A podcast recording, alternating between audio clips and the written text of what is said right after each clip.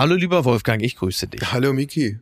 Wo bist du? Ja, ich bin, äh, du hattest das schon erkannt, ich bin äh, gerade in, in London. Das hat einen ganz einfachen, praktischen Grund. Ich kann mich in Deutschland ja nicht blicken lassen, irgendwo in einem öffentlichen Raum oder so die WM zu gucken. Deswegen bin ich einfach in ein Land äh, das war mit dem genau Lastenrad gefahren, in dem man problemlos WM schauen kann und ein niemand äh, und es gibt ein Foto von mir, das ist aber natürlich, wo ich im Pub der Doktor und das liebe Vieh gucke. Das wurde glücklicherweise gerade wiederholt. Da bin ich sehr, bin ich sehr dankbar für. Ja, ja. Nein, ist schön hier. Warst du schon im Wembley Stadion? Ich war einmal im Wembley Stadion und zwar 2013, als mein BVB gegen den FC Bayern München im Champions League Finale gespielt hat. Ja.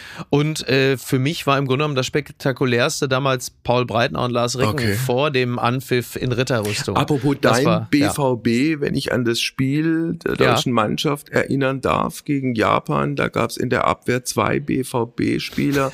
der eine heißt Süle und der andere heißt Schlotterbeck und sie haben nicht richtig. die allerbeste Figur gemacht. Das ist richtig. Sie haben im Grunde genommen die Werte, für die der BVB steht, mit nach Katar genommen. Okay. Muss man sagen. Okay, ja. ansonsten, naja, gut. ansonsten, ja. du hattest einen schönen Tag in London. Ich hatte ein wunderbares Gespräch in Deutschland. Ja, und zwar mit einem Mann, das muss ich jetzt wirklich mal sagen, dessen Name mir nicht geläufig gewesen ist. Ich habe ihn dann pflichtschuldig gegoogelt Aha. und wurde zunächst auf eine Seite umgeleitet, in der äh, darüber diskutiert wurde, ob auch Tiere, in dem Falle Hunde, einen Glauben haben. Denn ich gab einen Christian Dogs und mir wurde ausgeschrieben Christian Dogs und ich habe einen relativ langen Exkurs verfolgt über äh, den christlichen Glauben von Hunden. Das ist auch interessant, aber wahrscheinlich am Ende geht es doch eher um den Psychotherapeuten und Psychiater. Also in jedem Fall, äh, wobei also mit dieser besonderen äh, Variante kann er natürlich nicht dienen, aber ansonsten ist er sicher eine der schillerndsten Figuren in diesem deutschen Medizinbetrieb. Und wenn du dir seine, seine Herkunft und seinen Werdegang anguckst, der ist schon sehr ungewöhnlich. Also eine mhm. katastrophale Kindheit mit einem sadistischen Vater, Erziehungsheim als schwer erziehbarer Jugendlicher, ja. Alkohol, dann Heroinabhängigkeit, kalter Entzug, diverse Jobs und plötzlich studiert er Medizin und baut im Allgäu eine wirklich erfolgreiche psychosomatische Klinik auf, ist da 20 Jahre lang Chefarzt, hat vieles anders gemacht als seine Kollegen ja. und durchaus erfolgreich. Spannend, sehr spannend. Also so ein bisschen aber auch die Bestätigung des äh, weitläufig bekannten Klischees, dass Psychotherapeuten immer zunächst einmal versuchen, sich selbst zu therapieren. Also ich glaube, dass er jemand ist, also um dieses blöde Wort zu benutzen, Resilienz, der früh lernen musste, resilient zu werden, weil er nur zwei Möglichkeiten in seinem Leben hat. Entweder als ungeliebtes, ungewolltes Kind mit mhm. all diesen Schwierigkeiten gehst du kaputt oder ja. du behauptest dich auch, auch mit innerer Härte und äußerer Härte und gehst dann deinen Weg. Und das war bei ihm ein sehr, ich kenne ihn auch privat ein bisschen, das war bei ihm ein sehr, sehr schmaler Grad. Mhm. Und es ist gut ausgegangen. Wahnsinn, toll, was für eine spannende Geschichte und wie schön, dass wir äh, uns diese Geschichte jetzt werden anhören können. Also ich bin sehr gespannt auf das Gespräch. Und ich bin gespannt, wie es dir da in dem Pub geht. Wir zeichnen auf Samstagabend, wenn ich es richtig erinnere, spielt aktuell Argentinien gegen Mexiko. Das ist wahrscheinlich richtig. Ich habe wirklich relativ wenig von dem Turnier bislang mitbekommen. Ich will aber auch nicht verhehlen, dass ich morgen höchstwahrscheinlich Teile des äh, Spiels der Deutschen gegen Spanien mitbekommen werde. Äh, wenngleich ich wirklich sagen muss, für den richtig großen WM-Boykott fehlt mir mittlerweile für den Fußball insgesamt sogar die Emotion. Ich wünschte mir fast, ich hätte mehr Abscheu für den Fußball übrig, dass ich es leidenschaftlich und mit Wucht boykottieren könnte. So muss man sagen, rein emotional, der Fußball und ich, wir, wir schlafen seit einiger Zeit in getrennten Betten. und wie geht's morgen Abend aus, Deutschland, Spanien? Jetzt pass mal auf, weil der Fußball ja immer so ist, wie er ist. Äh, Deutschland gewinnt überraschend 4 zu 1 gegen Spanien und dann sind wir wieder wer und dann sind wir plötzlich richtig im Turnier, so. bis wir dann gegen Costa Rica 0 zu 2 verlieren, dass das dann doch gewesen ist. Und dann sind aber alle wieder sich einig, dass wir da niemals hätten hinfahren dürfen. Natürlich nur wegen der Menschenrechte. Ja, also, mark my words, also, Wolfgang, also mark my words. Mein, mein, Tipp, es wird ausgeglichener morgen, als viele denken. Mit Glück mhm. gewinnen die Deutschen und wenn es nicht gut läuft, spielen sie halt unentschieden oder verlieren und scheiden aus. Na, jetzt hast du aber so ziemlich jede Möglichkeit in den Raum ja. gestellt, ne? du, erinnerst, du erinnerst mich so ein bisschen an die Fußballprognosen eines gewissen Gerhard Schröder damals, als er noch in Amt und vor allen Dingen Würden war. Aber wir werden das, Wolfgang, wir haben ja relativ bald wieder Gelegenheit miteinander zu sprechen. Dann werden wir einfach mal schauen, was das ergeben so hat. So machen wir es. Mach's gut. Und bis dahin höre ich mir dein Gespräch ja. mit äh, Christian Docks an. Dankeschön, Danke. Alles Wolfgang. Gute. Bis ciao. dann. Ciao, ciao. Es ist Sonntag, der 27. November. Apokalypse und Filterkaffee. Heimspiel. Das Interview am Sonntag. Mit Wolfgang Heim. Er ist Arzt, Psychiater und Psychotherapeut. Er war lange Chefarzt einer großen psychosomatischen Klinik im Allgäu und er arbeitet heute als Coach und als Therapeut mit eigener Praxis in Lindau am Bodensee. Herzlich willkommen, Christian Peter Docks. Ja, vielen Dank für die Einladung. Wir kennen uns schon lange. Dieses als Vorbemerkung. Wir haben einige Sendungen und Veranstaltungen zusammen gemacht, eigentlich sind wir miteinander befreundet, was bedeutet, ich weiß nicht, wie du das siehst, dass es für unser Gespräch durchaus äh, zuträglich ist, weil eine bestimmte Form von Vertrautheit man sich nicht erarbeiten muss in einem Gespräch, sondern die ist einfach da. Ja, das finde ich sehr gut. Ich denke, das äh, macht die Sache sehr viel einfacher. Kommt dir in deiner täglichen Arbeit auch zugute, so ein Umstand? Kommt mir in meiner täglichen Arbeit auch zugute, wenn Patienten Vertrauen haben, wenn die Chemie stimmt, dann kann man einfach viel besser miteinander arbeiten. Und natürlich, wenn man Patienten länger kennt, das ist so wie bei uns. Mhm. Du bist ja auch schon lange mein Patient. und wir haben eine gute Basis. Also. Ja. Pass auf, ich kann mich noch sehr gut an unsere allererste Sendung erinnern. Meine Einstiegsfrage damals war, welche Störungen du an mir in dieser kurzen Zeit, in der du mich da gerade erlebt hast, feststellen konntest. Dann hast du die Augen verdreht und es war mir klar, das wird jetzt ein etwas längerer Vortrag werden. Ja, ich kann mich gut erinnern und ich war so höflich, dass ich gar keine Störung angesprochen habe. Doch, du hast der Begriff Narzissmus viel. Ich weiß ja. aber nicht mehr genau, in welchem Zusammenhang. Also ich habe dich als einen benignen, äh, passiven Narzissten bezeichnet. Ein benigner Narzisst ist jemand, der unheimlich viel tut, damit die anderen Menschen ihn mögen und äh, dadurch sein Selbst stabilisiert und du bist sozusagen ein passiver Narzisst, weil du immer erwartest, gesehen zu werden, aber nichts dafür tust und dann aber beleidigt bist, wenn, man, wenn du nicht gesehen wirst. Und du wiederum das sind die unangenehmen. Ich bin ein aktiver Narzisst. Ich, ich flattere immer, damit alle sehen, wie ich fliege. Und du bist dann zufrieden, wenn man zweimal am Tag dir signalisiert, dass du der Beste, Schönste und Tollste bist? Nein, es braucht's öfter. ja. Zweimal am Tag reicht nicht. Wir haben damals, glaube ich, auch ein eine Gemeinsamkeit festgestellt, wir sind beides Suchtpersönlichkeiten. Ja, ja. Suchtpersönlichkeiten, aber in dem Sinn, als wir eben die Sucht nach Anerkennung haben. Also das passt auch zu dem Narzissmus, ja. Ja, ist es wirklich nur die Sucht nach Anerkennung? Ist es nicht auch ein Stück weit sozusagen die Gefährdung durch, Sucht, äh, durch Suchtstoffe, die eine Gesellschaft so parat hat? Du hast gerade Suchtstoffe sagen wollen, das hat schlecht gepasst. Genau. Aber ich Herr glaube, Freud lässt grüßen.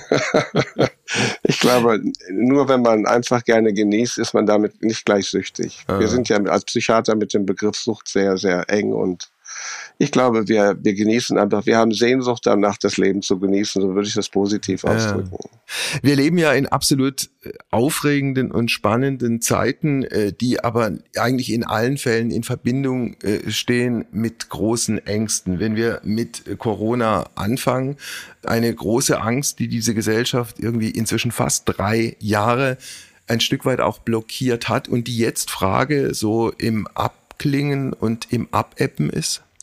Das ist im Abappen, aber dafür haben wir ja genug neue Ängste, die wir aufbauen und ich glaube, es ist sehr kritisch zu sehen, dass unser Volk sich in so einem Dauerkrisenmodus befindet und äh, dementsprechend nehmen ja auch die depressiven Entwicklungen zu. Mhm. Und die Deutschen waren ja noch nie ein Land und ein Volk der Freude, aber wir werden es immer weniger und äh, wir haben ja auch genug Leute, die immer wieder neue Apokalypsen an die Wand malen. Mhm. Liegt es am Volk? Liegt das an den Medien? Wo würdest du das festmachen wollen? Naja, es liegt natürlich zum einen an den Medien, dass die Medien uns ständig mit negativen Nachrichten überfrachten und zum anderen liegt es auch am Volk, weil, weil wir ein Volk sind, was sich sehr sehr kritisch, analytisch auch mit der Gegenwart auseinandersetzt. Andere Völker, nehmen wir zum Beispiel die südlichen Völker, die äh, die verdrängen viel mehr. Die gucken, was in ihrem kleinen Mikrokosmos los ist. Die leben ihre Familie, die leben ihre Ehe, die leben ihre Partnerschaft und die verdrängen viel besser als wir. Mhm. Und was sie natürlich viel besser machen, ist, sie gehen mit den Gefühlen nach außen. Mhm. Und wir schlucken das halt alles runter und das wissen wir aus der Psychiatrie schon lange, dass Gefühle, die man immer runterschluckt, äh, dass die krank machen. Das gilt für alle Gefühle aller Art, vor allem für die negativ besetzten Gefühle. Das heißt, wenn ich jetzt beispielsweise meine, meine Wut, die ich auf etwas oder einen Menschen habe, rausballere, dann vermeide ich perspektivisch gesehen ein Magengeschwür? Naja, da sind wir ja schon mal äh, anderer Meinung, weil für mich gibt es keine negativen und positiven Gefühle. Ich finde Traurigkeit, ich finde Wut, ich finde Ärger, ich finde Angst, auch ganz positive Gefühle. Und was ich in meiner täglichen Arbeit sehe, ist, wenn ich Leuten, Menschen einfach sage, sie dürfen Angst haben, sie dürfen traurig sein, dann habe ich schon mal sehr viel genommen, dann, dann kann die Trauer sich auch schon wegbringen, weil die Menschen haben heutzutage so, so eine Art Diktat in unserer Gesellschaft. Sie müssen immer fröhlich sein, immer gesund sein, immer gut drauf sein. Und äh, es ist so wichtig, dass wir akzeptieren, dass nur wer unten kennt, kennt oben. Das ist schon richtig. Das kann ich auch sehr gut nachvollziehen. Und diese äh, natürlich auch durch die Werbung und entsprechende PR vermittelte gute Laune Philosophie, die fand ich persönlich auch immer schrecklich. Auf der anderen Seite jetzt der Glückszwang, bin ich ganz schrecklich als Glückszwang, ja, den wir haben. Jetzt bin ich, jetzt bin ich aber aus welchen Gründen noch immer traurig und deprimiert und möchte jetzt auch nicht meine Umwelt da von morgens bis abends mit meiner Befindlichkeit äh, behelligen. Verstehst du das? Ja, aber das ist schade, weil äh, natürlich umso mehr du deine Gefühle zulässt, desto schneller können sie auch wieder sich nivellieren. Umso mehr du deine Trauer runterdrückst, umso mehr du deine Angst versteckst, dann kommt sie später irgendwo anders raus. Meistens als körperliche Symptome. Und es wäre natürlich schön, wenn wir eine Gesellschaft hätten, die akzeptieren würde, dass wir solche Gefühle haben dürfen. Das stell dir vor, du, du kommst irgendwo hin und bist gut drauf, dann sagt ja auch keiner zu dir, hey, komm mal wieder schnell runter, Bein machen. Ja? Das ist halt akzeptiert in ja, unserer Gesellschaft, klar. in der wir einfach sagen, wir müssen glücklich sein. Und das geht mir sowieso auf den Geist, dass alle mir ständig vorschreiben, dass ich gut drauf sein soll. Auf der anderen Seite, um nochmal auf die Angst zu kommen und deine Erwiderung von vorhin, dass wir eigentlich ein Volk haben, äh, dem es auf der einen Seite gut geht, das auf der anderen Seite aber nicht in der Lage ist, sich entsprechend zu positionieren. Es gibt doch nun tatsächlich wirklich sehr reale Ängste.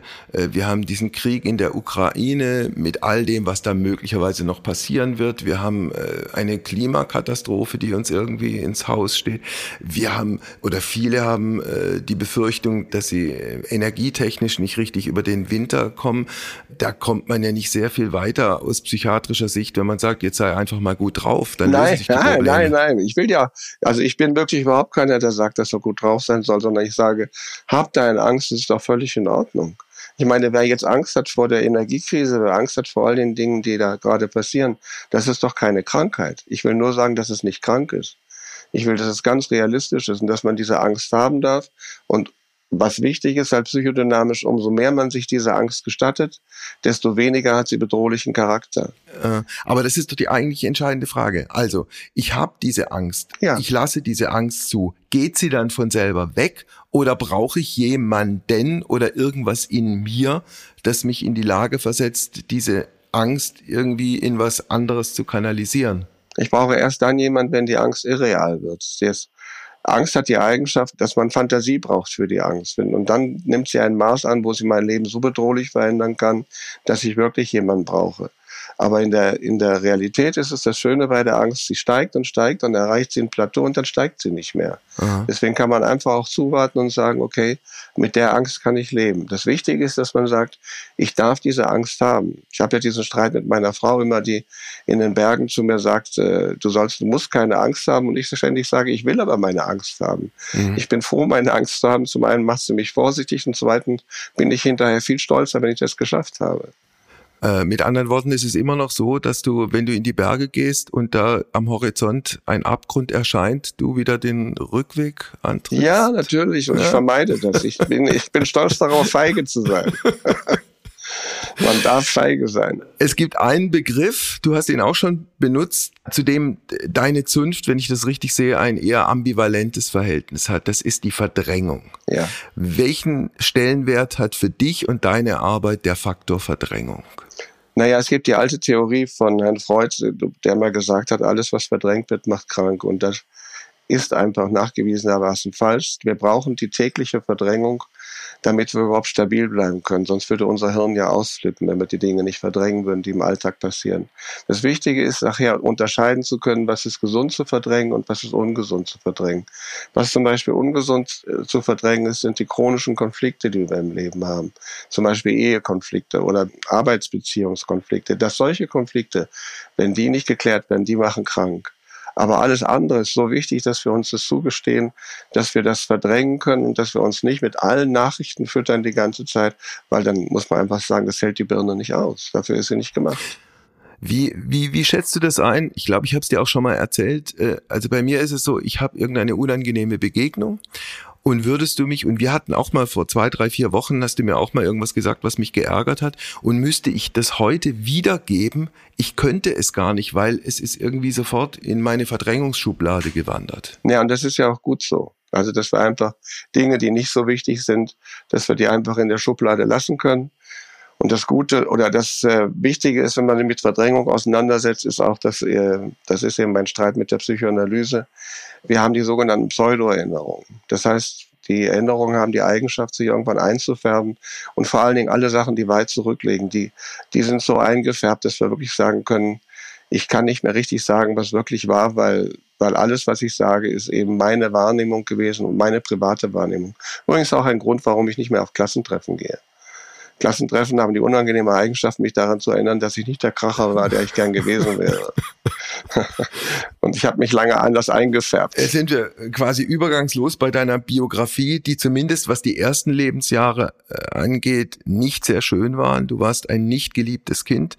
Dein Vater, also auch ein Arzt, ein, ein Psychotherapeut, ja. hatte glaube ich, zwei Seiten, also die nach außen schillernde Fassade des erfolgreichen Arztes und im privaten, innerfamiliären, welche andere Seite? Da war ein Disput. Und das war natürlich für, für mich als Kind gar nicht möglich, das zu containen, wie man sagt, weil dieser Widerspruch so auf der einen Seite, der Widerspruch so stark war, auf der einen Seite dieser Vater, der so nach außen strahlte und der mir auch immer sagt, er liebt mich. Aber das begann ja schon vorher. Ich sollte abgetrieben werden und äh, meine Mutter hatte vorher schon zwei Abtreibungen. Ich bin eigentlich nur nicht abgetrieben worden, weil der Frauenarzt sich geweigert hat, mich abzutreiben. Und dann äh, hat mein Vater mich das halt spüren lassen immer und hat mich immer als laufende Mutterkuchen bezeichnet. Das war auch nicht gerade sehr charmant und hat mich dann auch die ganze Zeit misshandelt, emotional misshandelt und auch eben gewalttätig. Also zwischen der Zeit in meinem fünften und zehnten Lebensjahr hat er mich jede Nacht, oder ich wusste nicht wann, also zweimal die Woche ungefähr, immer aus dem Bett geholt nachts und hat mich überprüft, ob ich mir die Zähne geputzt habe und dann äh, hat er gemeint, ich hätte sie nicht geputzt und hat mich dann mit einem Rohrstock so verschlagen, dass ich mit einem nächsten Tag nicht in die Schule gehen konnte. Das hat dazu geführt, dass ich mit neun Jahren von zu Hause abgehauen bin und und dann über, mit, von der Polizei aufgegriffen wurde und dann übers Jugendamt in ein Heim für schwer erziehbare Kinder eingewiesen wurde. Damit war ich aber wenigstens beim schlagenden Vater weg. Mhm. Wie viele Jahre warst du dort? In dem Heim für schwer Erziehbare war ich äh, fünf Jahre lang. Und das war so ein altes Schloss mit vergitterten Fenstern und es waren ungefähr 120 Knaben. Das war, also es waren nur Knaben und es war eine ziemlich brutale Zeit, weil weil sozusagen alle Störungsbilder, in, wir hatten einen Schlafsaal mit 24 Betten und wir konnten nicht ausweichen und, mhm. und es war eigentlich alles vertreten, was man in Störungsbildern später als Psychiater sieht. Das wären? Das war damals schon, also Kriminalität, also soziopathische, eben äh, antisoziale Persönlichkeiten und vor allen Dingen eben auch ganz viele Borderliner und äh, ganz viele eben, die, ich meine, man muss einfach sagen, die, die lernbehindert waren. Da waren welche, die waren in der neunten Klasse, die waren 20, 21 Jahre alt, weil sie aber auch vorher schon immer Jahre im Jugendarrest verbracht haben. Mhm. Und das war eine wilde Mischung. Und für ein Kind, was mit zehn Jahren da reinkommt, war das einfach eine wahnsinnige Zeit, muss man sagen. Hast du in diesen Jahren in diesem Erziehungsheim Missbrauch erlebt? Ja, ich habe Missbrauch vor allen Dingen, also nicht, nicht durch die Erzieher erlebt, aber eben untereinander. Also da war sehr viel Gewalt. Wir haben jeden Tag auch Kampfsport gehabt und wir haben das auch immer gegenseitig ausprobiert.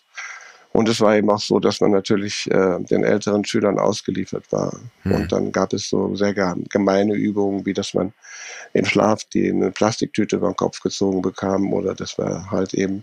Und ich habe auch erlebt, dass andere Schüler sexuell missbraucht wurden. Das war übrigens der erste Tag im Internat, also im Heim, also dass ich direkt erlebte, dass der Schüler in meinem, im Nebenbett äh, vergewaltigt wurde. Wenn du, wenn du das so schilderst, diese eigentlich rundum beschissene Kindheit, wie schafft man es als Kind, dann später als Jugendlicher, sowas wie, wie Selbstbewusstsein, Selbstwertgefühl zu entwickeln vor dem Hintergrund, dass man immer nur nicht erwünscht war, nicht gemocht wurde, nicht geliebt wurde? Naja, man schafft es, also so ein Heim muss man einfach sagen, überlebt man oder man geht daran kaputt. Und äh, für mich war das sozusagen meine erste Resilienzübung. Also die gut, die hatte ich in der, in der zu Hause auch schon, aber mhm. indem man einfach erlebt, dass man Herausforderungen gehen kann und indem man auch erlebt, dass man, man hat gar keine Alternative. Entweder du, du schaffst das oder du gehst vor die Hunde. Und das war für mich damals ein ganz wichtiges Erleben, dass ich gemerkt habe, ich kann Dinge bewältigen, die ich nicht, äh, mir nie zugetraut habe. Und wenn ich sie nicht bewältigt hätte, wäre ich baden gegangen genauso wie mein Bruder. Ich wollte gerade sagen, du hast ja Geschwister, denen es wie ergangen ist, parallel zu dir. Ja, wir waren drei Brüder und ein Bruder ist inzwischen tot. Der ist als Wohnsitzloser gestorben und völlig mittellos und äh, auch eben suchtkrank. Übrigens, das habe ich vergessen zu sagen, mein Vater war Morphinist und Alkoholiker, meine Mutter war Alkoholikerin.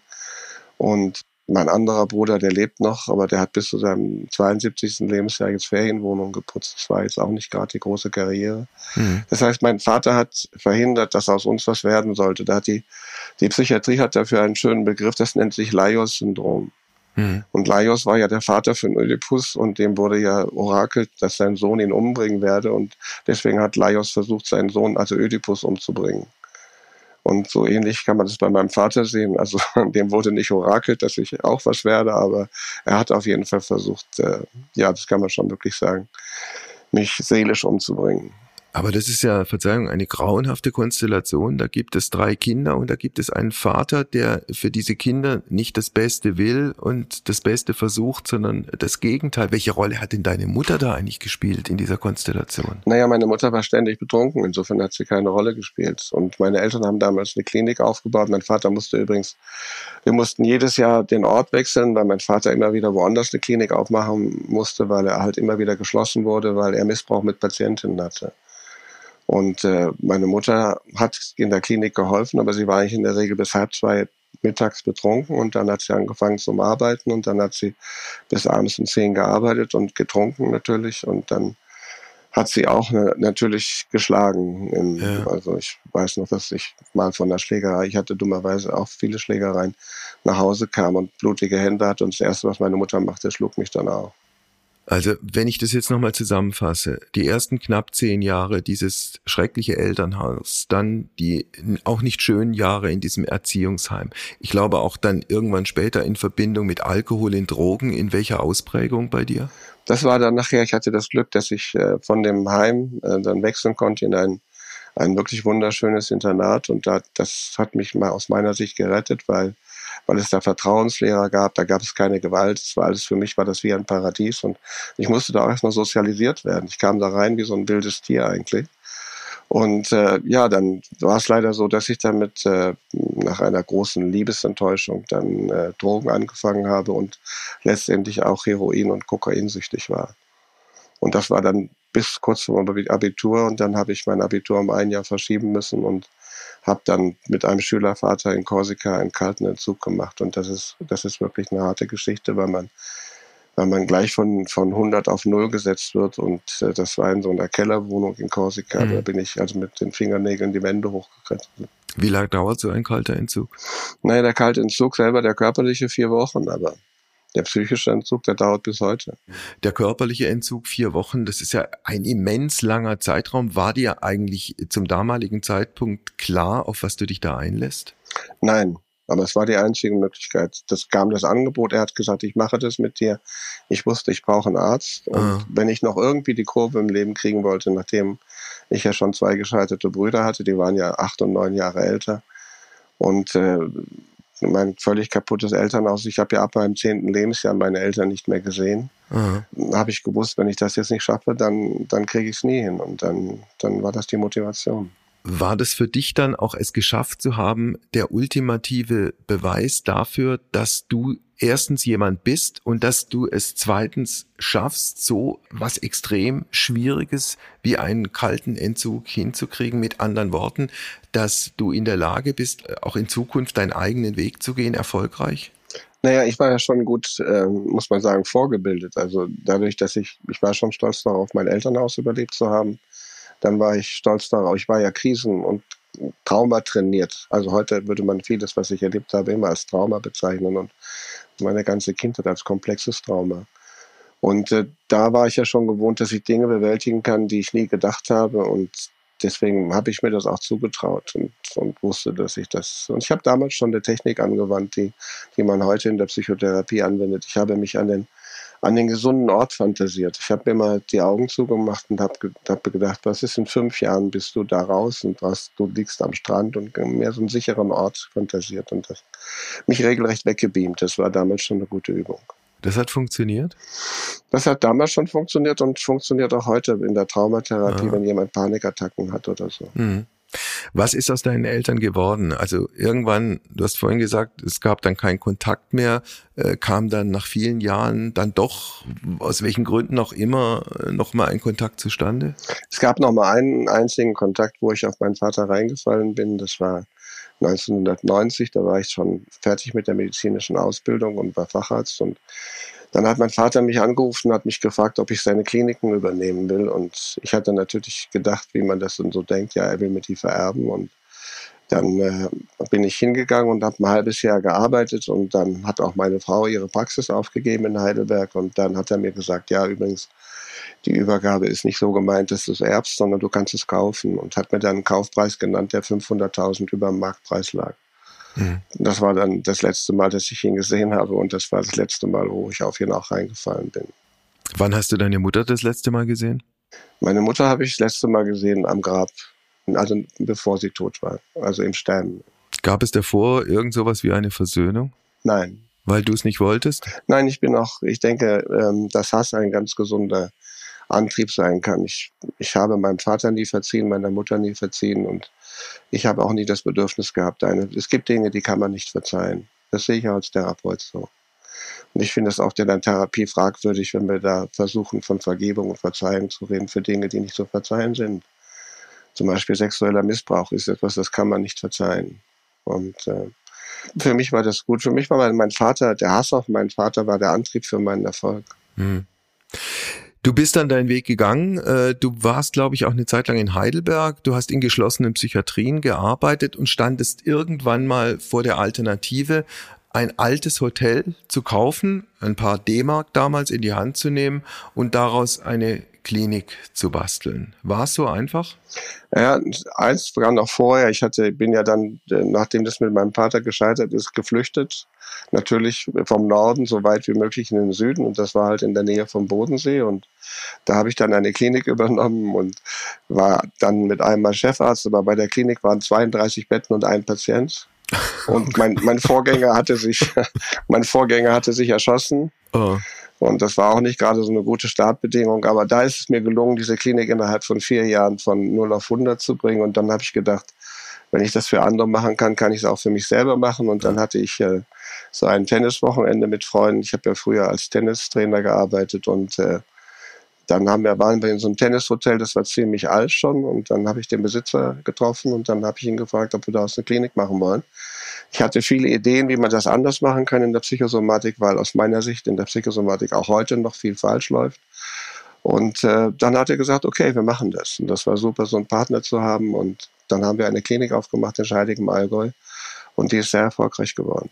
Was konkret hast du anders gemacht als deine Kollegen? Auch ich habe sehr viel. Also ich, fängt damit an, dass ich erstmal freie Therapeutenwahl gemacht habe, weil ich der Meinung bin, Therapie kann nur funktionieren, wenn die Chemie zwischen Therapeut und Patient stimmt. Also ich bin heute noch die einzige Klinik, wo man frei den Therapeuten wählen kann.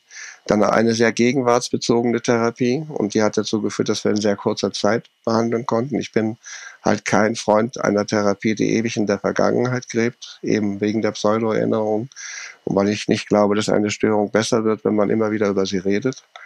Und äh, das haben wir halt sehr stark gemacht und wir haben wirklich sehr konzentriert gearbeitet mhm. und haben dann nachher Aufenthaltszeiten gehabt, die waren viel kürzer als andere Kliniken.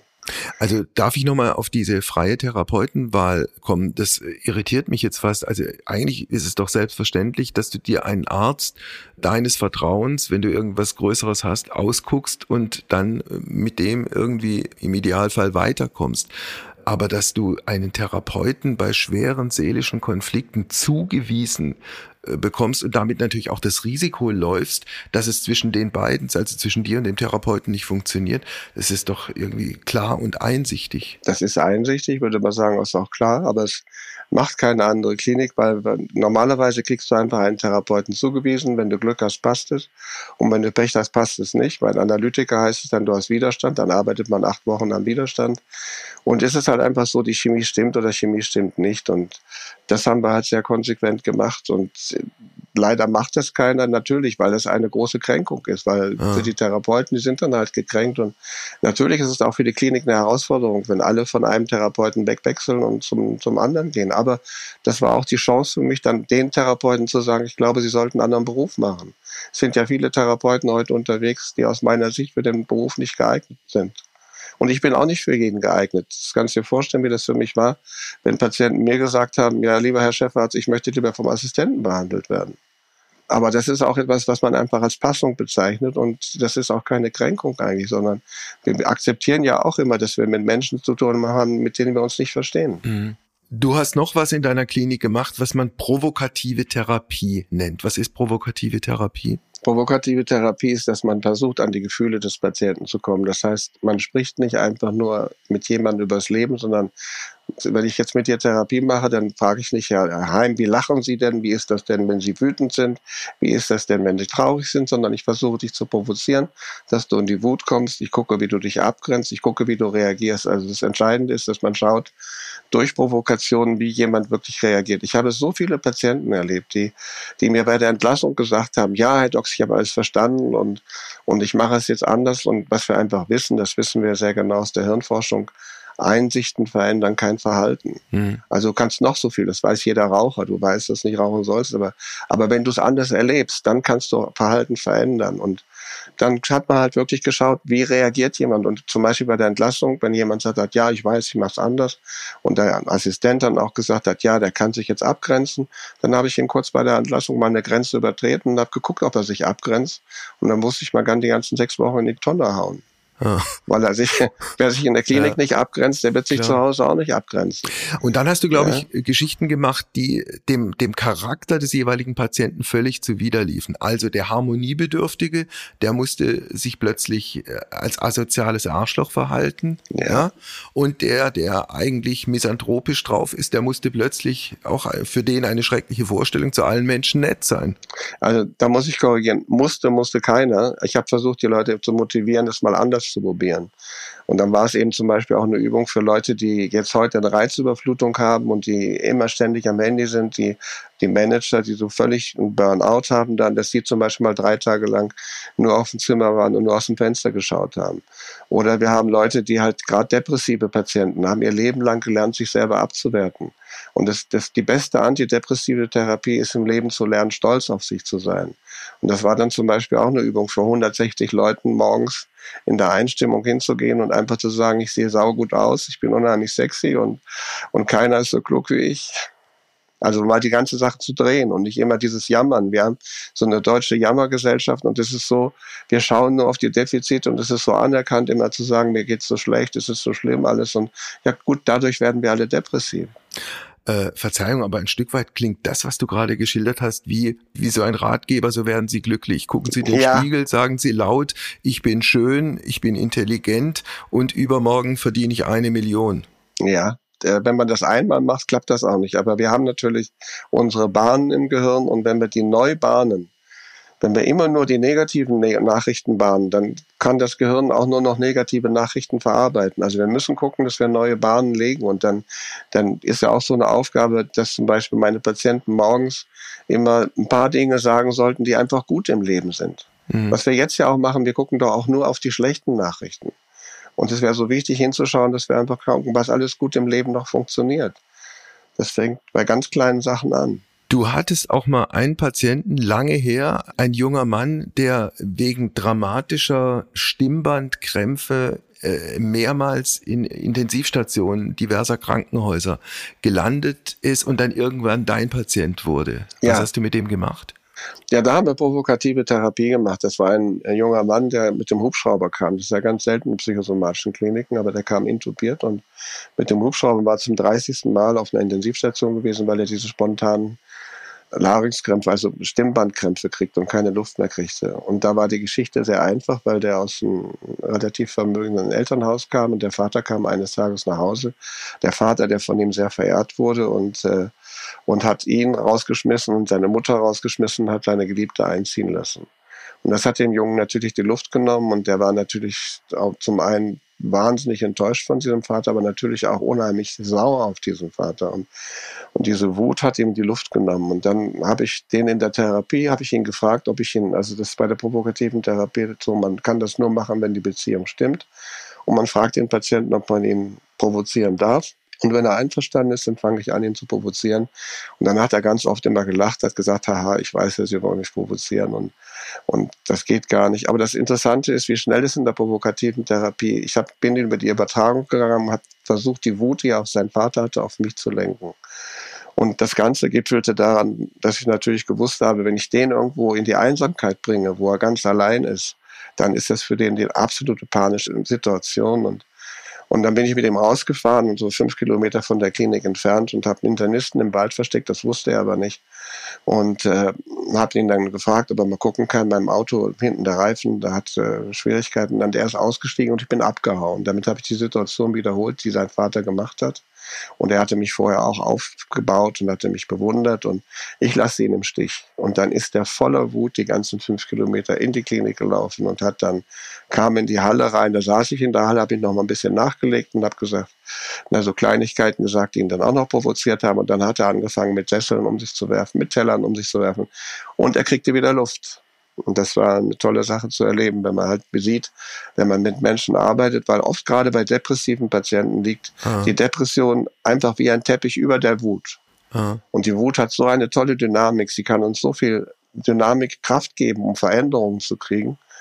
Und da, wir versuchen halt an die Wut zu kommen in der provokativen Therapie. Und diese, diese Heilung dieses jungen Mannes, die war dauerhaft? Die war dauerhaft, der schreibt mir heute noch, der ist Hoteldirektor in einem einsamen Hotel in Australien, wäre gar nicht denkbar okay. gewesen. Aber, aber ja. es geht natürlich auch nicht immer so gut aus, muss man sagen. Du hattest ja in deiner Zeit als Chefarzt dieser psychosomatischen Klinik und auch jetzt als, als Coach immer auch mit Leuten zu tun, die sehr, sehr viel Geld haben. Sehr reiche Menschen, zum Teil auch Leute, die geerbt haben, mit anderen Worten, die ihren Reichtum dem Erbe verdanken, nicht den eigenen Fähigkeiten. Jetzt könnte man sagen, je mehr Geld und je mehr Luxus Menschen haben, desto besser geht's ihnen und desto glücklicher sind sie. Warum ist das ein Trugschluss? Ja, es ist beruhigend, dass es ein Trugschluss ist. Also wir wissen das auch aus der, aus der Forschung, dass Menschen zu, also ich vermeide immer den Begriff Glück, weil der für mich sehr reserviert ist. Und ich finde, wir haben im Leben nur also die glücklichen Momente. Und wenn wir zufrieden sind, dann haben wir schon viel erreicht. Und diese Menschen, das zeigen die Forschung, wir werden im Leben zufriedener, wenn wir existenzielle Sicherheit haben. wenn wir so viel Geld haben, dass wir uns nicht sorgen müssen. Aber danach passiert eben nichts mehr. Und das Interessante ist eben, zumindest das, was ich dann erlebe mit diesen reichen Menschen, ist, dass sie dann sogar wieder unglücklicher werden.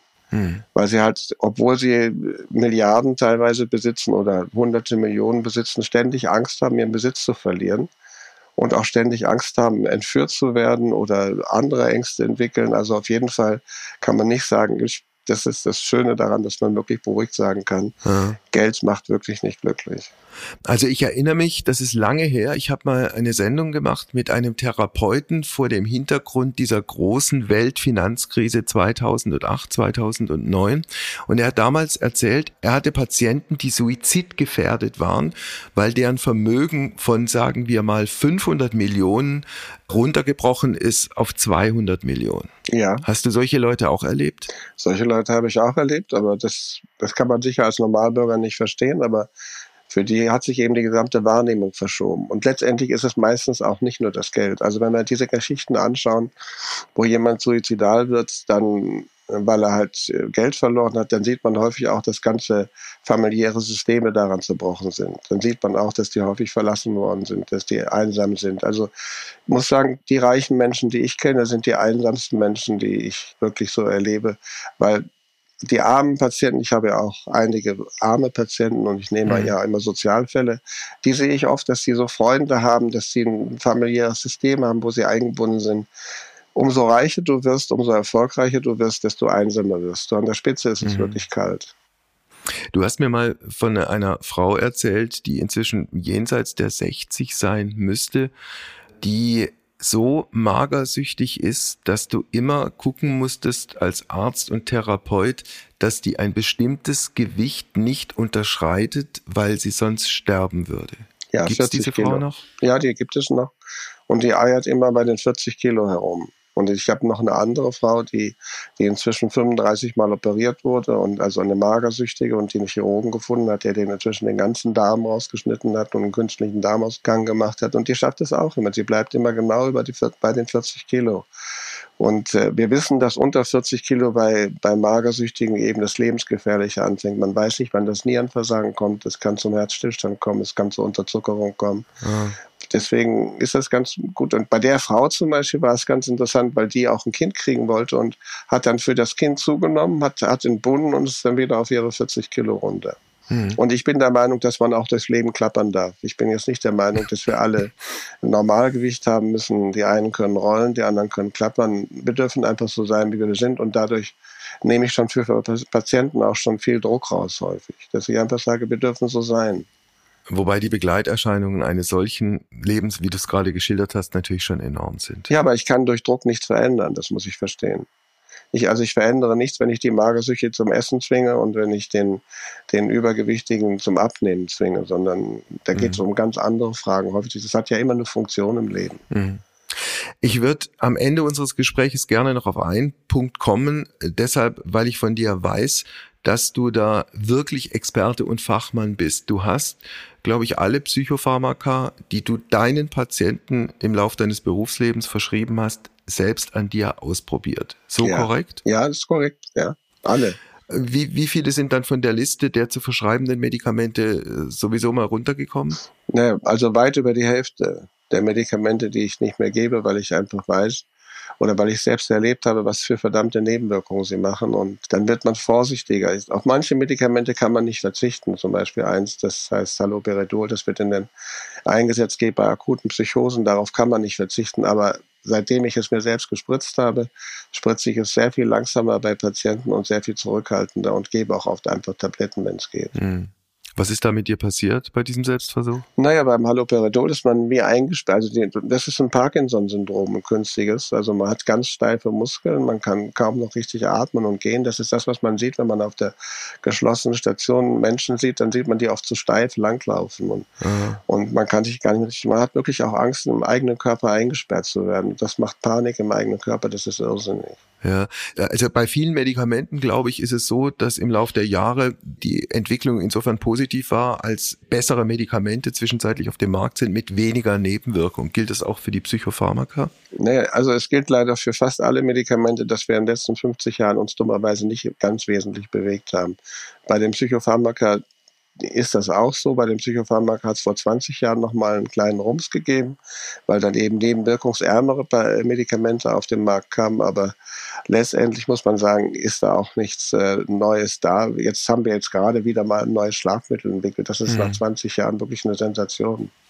Viele Patienten und viele Patientinnen sehnen sich ja nach alternativer Medizin. Äh, ich stelle dir jetzt ein paar Fragen und du antwortest ganz kurz, was du beispielsweise von Naturheilkunde hältst. Naja, also da ich Arzt für Naturheilverfahren bin, muss ich sagen, ich bin begeistert davon. Nur das Schlimme ist, die meisten Leute verwechseln das immer. Naturheilverfahren ist wirklich Pflanzentherapie, ist physikalische Therapie und vor allen Dingen Bewegungstherapie, also sehr aktive Therapien und ist eben keine Homöopathie und ist eben keine Akupunktur oder sonst was. Also das verwechseln viele. Aber da ich auch viele Ärzte in Naturverfahren ausgebildet habe, ich bin begeisterter Naturheilkundler. Ja, mit anderen Worten, äh, von Homöopathie hältst du nichts? Nein, halte ich nichts. Soll ich ja kurz antworten, gell? Ja, ja. nochmal kurz nachgefragt, mit kurzer Antwort, warum hältst du nichts davon? Weil es mir nicht einsichtig ist, wie mit diesen hohen Verdünnungen irgendwas erreicht werden soll und weil ich auch erlebt habe, dass wirklich äh, wirksame Therapien versäumt worden sind, gerade Aha. was die Depressionstherapie angeht. Von der klassischen Psychoanalyse hältst du auch nichts? Von der klassischen Psychoanalyse halte ich auch nichts, weil ich nichts davon halte, immer in der Vergangenheit rumzuwühlen und dann durch so gucken, was schlecht in der Vergangenheit war und sich dann auch noch auf Pseudoerinnerungen verlassen zu müssen. Urschreitherapie? Urschreitherapie halte ich für kompletten Unsinn, habe ich auch selber machen müssen, habe im Neckar gestanden, wir haben immer wieder den neuen Schrei probiert, weil sie davon ausgeht, dass halt, wenn der erste Schrei aus dem Geburtskanal schief läuft, dann muss der korrigiert werden. Daran kann man gut Geld verdienen, aber auch inzwischen nicht mehr. Ja. Wir haben, als wir uns für dieses Gespräch äh, verabredet haben, wie wir es eigentlich immer gehalten haben, nichts vorher besprochen. Ausnahme das, was jetzt kommt. Äh, das erste ging von dir aus und das zweite von mir. Du hast gesagt, du würdest gerne noch kurz über dein schlimmstes Weihnachten reden und ich habe gesagt, okay, dann redest du über dein schlimmstes Weihnachten, dann frage ich dich aber zum Schluss nach deinem schönsten Weihnachten. Also. Ja, also mein schlimmstes Weihnachten, das ist etwas, was mir schwerfällt zu erzählen, auch natürlich dementsprechend, das war 1967, als ich diesem Heim für äh, schwer erziehbare Kinder war in diesem dunklen Schloss. Das muss man sich einfach vorstellen, wie so ein ganz leeres altes Schloss dann ist. Und alle Kinder sind weggefahren an Weihnachten, nur ich und dann noch ein anderer Junge und noch ein Erzieher. Wir waren allein in diesem großen Schloss. Mhm. Und äh, die Heimleiterin, eine Frau Engel hieß sie auch noch, ganz bezeichnenderweise lud uns dann zu Weihnachten zu einer kleinen Weihnachtsfeier ein und wir, und der Junge wohnte in einem anderen Schlafsaal, also ich war ganz allein in meinem Schlossteil und in der Nähe war der Erzieher.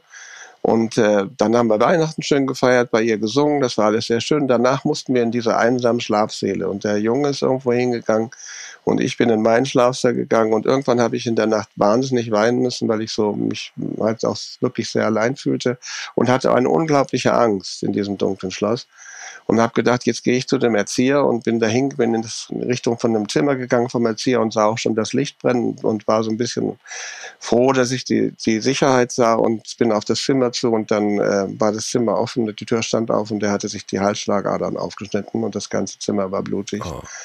Und äh, ich habe natürlich nur noch geschrien und ich bin dann nur noch zu der Heimleiterin gelaufen. Das Schlimme war, ich durfte nach den Weihnachtsferien nichts darüber erzählen, weil das natürlich den Ruf des ganzen Heims ruiniert hätte. Das heißt, mhm.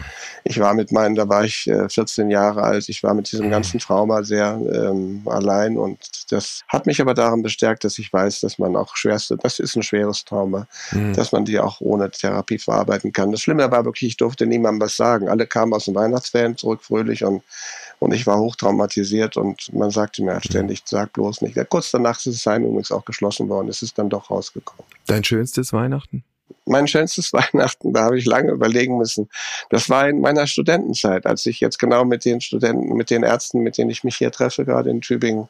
Äh, wir haben in so einem alten Landhaus mitten im Wald gewohnt und wir hatten eine leere Kapelle und wir haben immer an Weihnachten ein, ein Weihnachtskapellenfest gemacht und haben getanzt. Und das war eigentlich gedacht für alle, die einsam sind an Weihnachten, aber es war überhaupt nicht so. Es kamen nachher auch alle, die, die überhaupt nicht einsam waren. Das war immer, das war, das war eine wunderschöne Zeit da Weihnachten wirklich fröhlich zu verbringen.